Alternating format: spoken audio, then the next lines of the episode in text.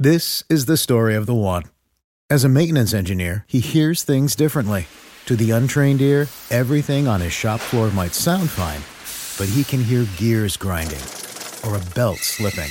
So he steps in to fix the problem at hand before it gets out of hand. And he knows Granger's got the right product he needs to get the job done, which is music to his ears. Call, clickgranger.com, or just stop by. Granger, for the ones who get it done. When you need mealtime inspiration, it's worth shopping Kroger, where you'll find over 30,000 mouthwatering choices that excite your inner foodie. And no matter what tasty choice you make, you'll enjoy our everyday low prices, plus extra ways to save, like digital coupons worth over $600 each week. You can also save up to $1 off per gallon at the pump with fuel points. More savings and more inspiring flavors make shopping Kroger worth it every time. Kroger, fresh for everyone. Fuel restrictions apply. 阅读、科技、旅行，生活可以很大。对话设计、学习，思考不嫌太多。这里是 iTunes 获奖播客《狗熊有话说》，一听就停不下来的哦。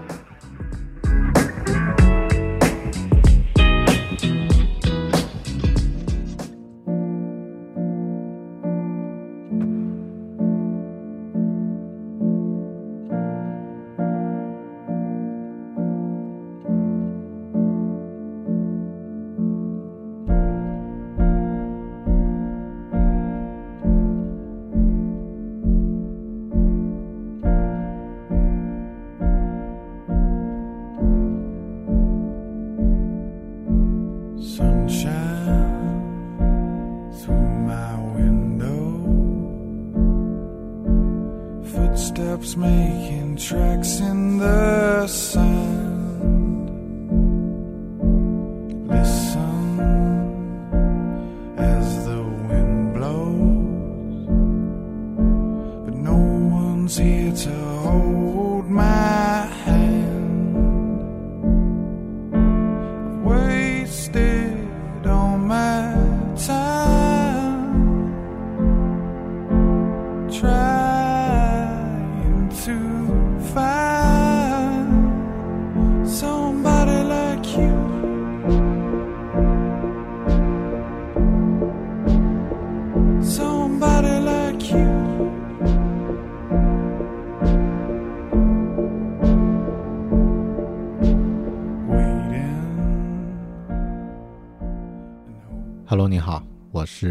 熊，这里是独立脱口秀《狗熊有话说》。今天这期节目，我想和你讲一讲我自己和我的内心的一些故事。我出生在一个云南的小城市，离云南的首会昆明三十多公里。小城的生活呢，安静又普通。我在那里读书，有着一些要好的小伙伴。从我记事开始，我和家人和妈妈的关系呢就挺好。但我的父亲呢，似乎在我幼年的那些日子里，不是太有存在感。我读小学的时候呢，开始感觉到父母的关系不是太好。我的父母之间呢，有着种种不和，但他们都尽量向我隐瞒。偶尔，他们也会在我睡着时吵架，并且以为我听不到。但相信我，其实小孩什么都知道，他们是家里最敏感的人。我读初中，好像是初一的时候呢，我父母离婚了。在那个年代，离婚还是一件大事儿，或者说，在大家的心里还，啊，在心里还是一件大事儿。他们都在争取我的抚养权，两个人都不愿放弃，于是最终做出了一个现在来看很中国式的处理方式，也就是我在各自的家里各待一个月，轮流住。按照现代心理学的一些理论呢，这种不确定感对于孩子的影响是非常大的。但当时的我不觉得，每个月的头，呃，第一天，我便搬着自己的小音响，带着十几盒磁带，还有随身的物品呢，从父亲家来到母亲家，或者是从母亲家来到父亲家。当时的印象里，我更喜欢住在母亲家，因为在这里呢有录像机可以看电影。当时我并不知道。我喜欢待在母亲家的真正含义。不久之后呢，母亲重新结了婚，父亲还是单身。有的人会觉得幼年时父母离异对孩子的影响是巨大的，他们错了，因为“巨大”这个词没有用对。真正对孩子影响巨大的呢，其实是父母的离去。我在高一的那一年，我的母亲呢因为车祸离开了这个世界。那年我十七岁，说起来和上面说的，呃，这个巨婴国那本书里面提到的岳飞的父亲去世的时候。一样的也是十七岁的年纪。我记得母亲出事儿的当当天呢，我在家里接到母亲单位一个叔叔打来的电话，口气呢很奇怪，嗯，然后呢，我的父亲接我去他那里住，并且举止很奇怪。我在他们告诉我之前，其实就已经猜到了，母亲已经离开了。还是那句话，孩子是家里最敏感的人，在没有人的房间，我。哭得一塌糊涂。相反，在之后大人们告诉我消息的时候，在殡仪馆告别的时候，在母亲的葬礼的时候呢，我的难过并没有那么印象深刻。我的母亲离世，在我生活的那座小城呢，是一件不大不小的新闻。除了因为母亲的人缘好，也因为我在之后呀，呃，因为事故的责任原因。将肇事方呢告上了法庭，啊，我和父亲，我们俩，啊，我是原告。这件事儿呢，也让我成为了学校和这座小城市里的另类。其实这是让我最难受的事情。我不愿所有的人都以一种很奇怪的表情看我，哪怕我做错了什么，做对了什么，都不会得到正常的回应。老师们似乎也想尽量照顾我，他们不批评我。哪怕我不交作业，甚至不去上课，他们都不会说什么，这让我讨厌极了。于是我开始频繁的逃课，因为没有人会说什么，也不会有人去问。当时我大量的时间呢住在母亲的空房子里，我至今没有搞清楚为什么当时我没有和父亲住一起，也没有搞明白为什么父亲不主动接我去和他同住。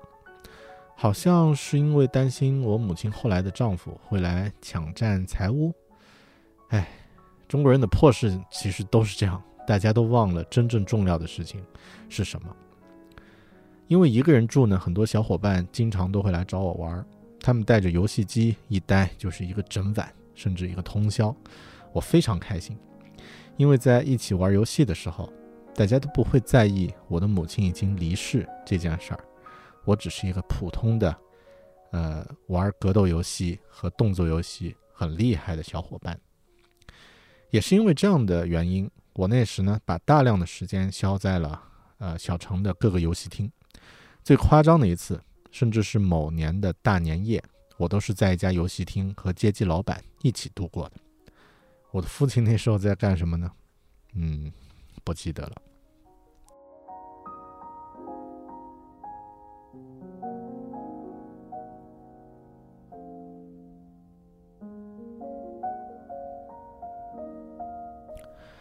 到了高三，我意识到自己应该努力一下，于是我真的努力了。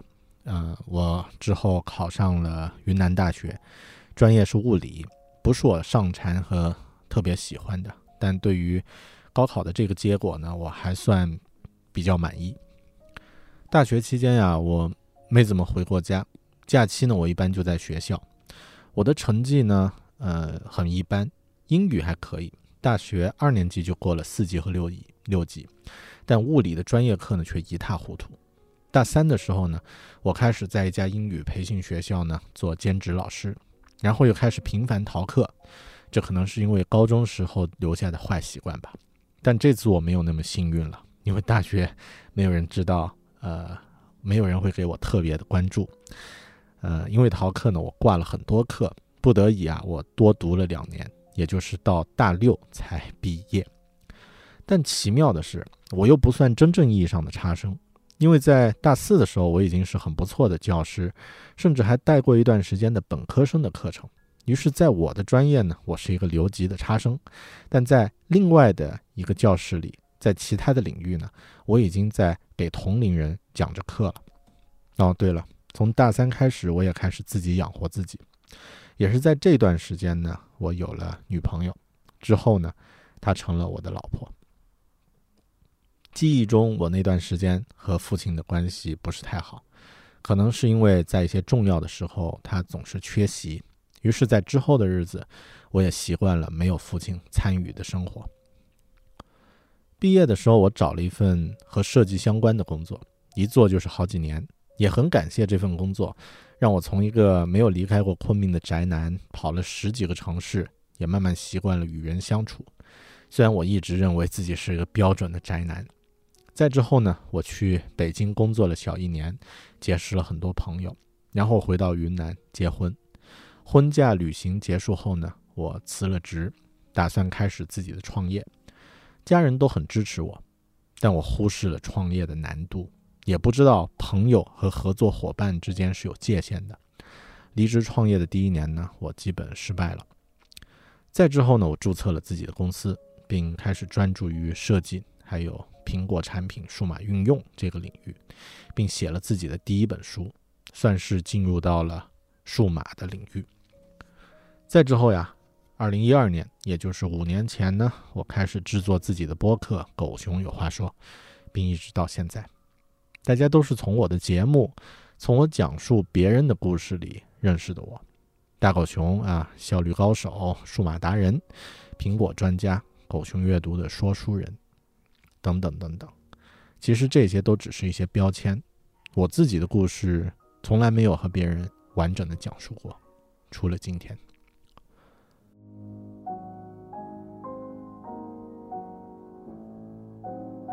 我现在的性格虽然离我内心中理想的形象呢还有一段距离，但也不算太糟。呃，我很内向，也很敏感，内心喜欢自由，但也不愿意和别人冲突。作为一个童年时父母离异、少年时母亲去世的孩子，啊，然后还留过两年级啊，差点没有大学毕业的这个差生来说，客观来说，我现在似乎还不太糟，混得还可以。为什么呢？在前年一次和朋友聚会的时候，大家不知怎么什么原因聊起了星象学，啊，因为其中有一位在这方面很有研究的朋友，他说帮我看看星盘啊，我带着凑热闹的心情说好啊，可以啊，啊，在仔细看过之后，他很认真的对我说，你的性格和今天你的成就或者说所所作所为呢，背后有着。一种强大而又温暖的力量在守护着你，这股力量在你生命的一开始就帮你奠定了一个很好的基础，然后他离开了，但影响却一直还在。我觉得这可能是你的妈妈的力量。我在那时瞬间被击中，马上哭成了泪人。在那个时候，我意识到了，正是自己的妈妈，在我还没有意识到的那个阶段，对我的爱呢。让我在之后的时间里，有勇气和信心面对世界上的种种挑战和不确定。我在那时呢，也真正意识到，我已经是一个成年人，也将会有自己的孩子。我可能和父亲呢有一些相处模式上的问题，那因为时间和种种其他的客观原因呢，已经无法改变了。但身为成年人的一大好处就是，你可以为自己的家庭创建。新的相处的模式，你不必背着以往的负担前行。现在呢，我和家人居住在不同的国家，有困难啊，但我相信呢，我们可以很好的面对困难，迎接未来的种种幸福和机会。因为我能面对自己的过去，也就可以掌握自己的未来。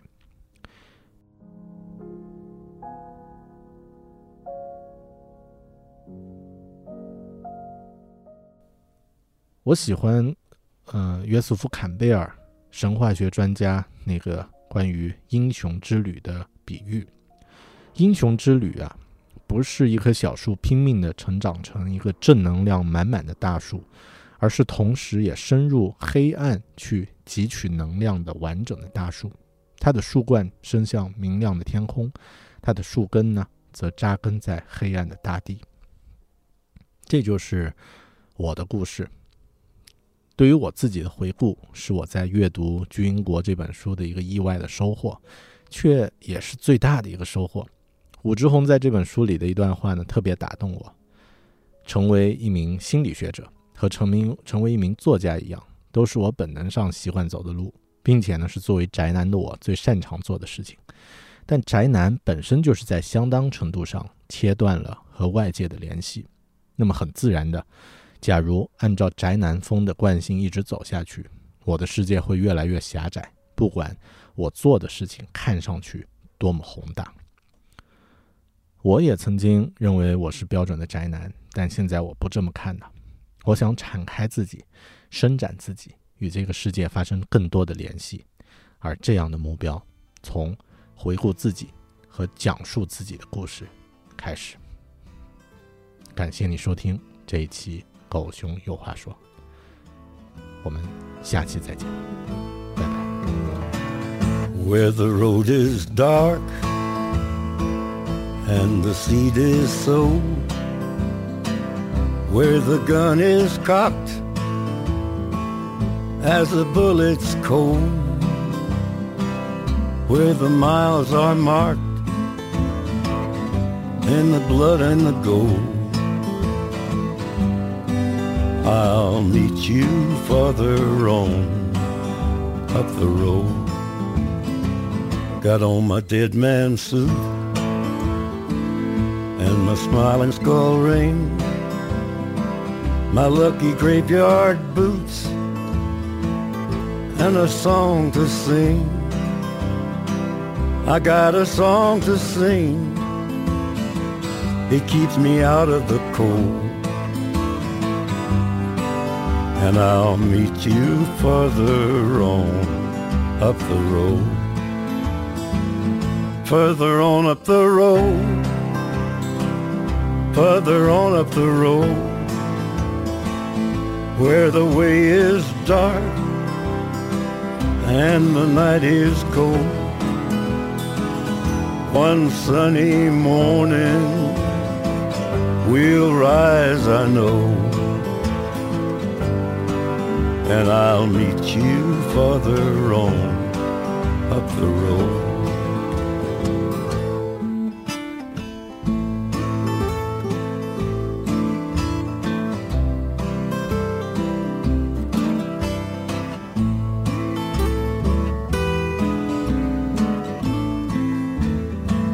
Now I've been out in the desert, just doing my time, searching through the dust, looking for a sign. If there's a light up ahead, well, brother, I don't know. But I got this fever burning in my soul further on up the road, further on up the road, further on up the road, further on up the road. One sunny morning, we'll rise, I know, and I'll meet you further on up the road.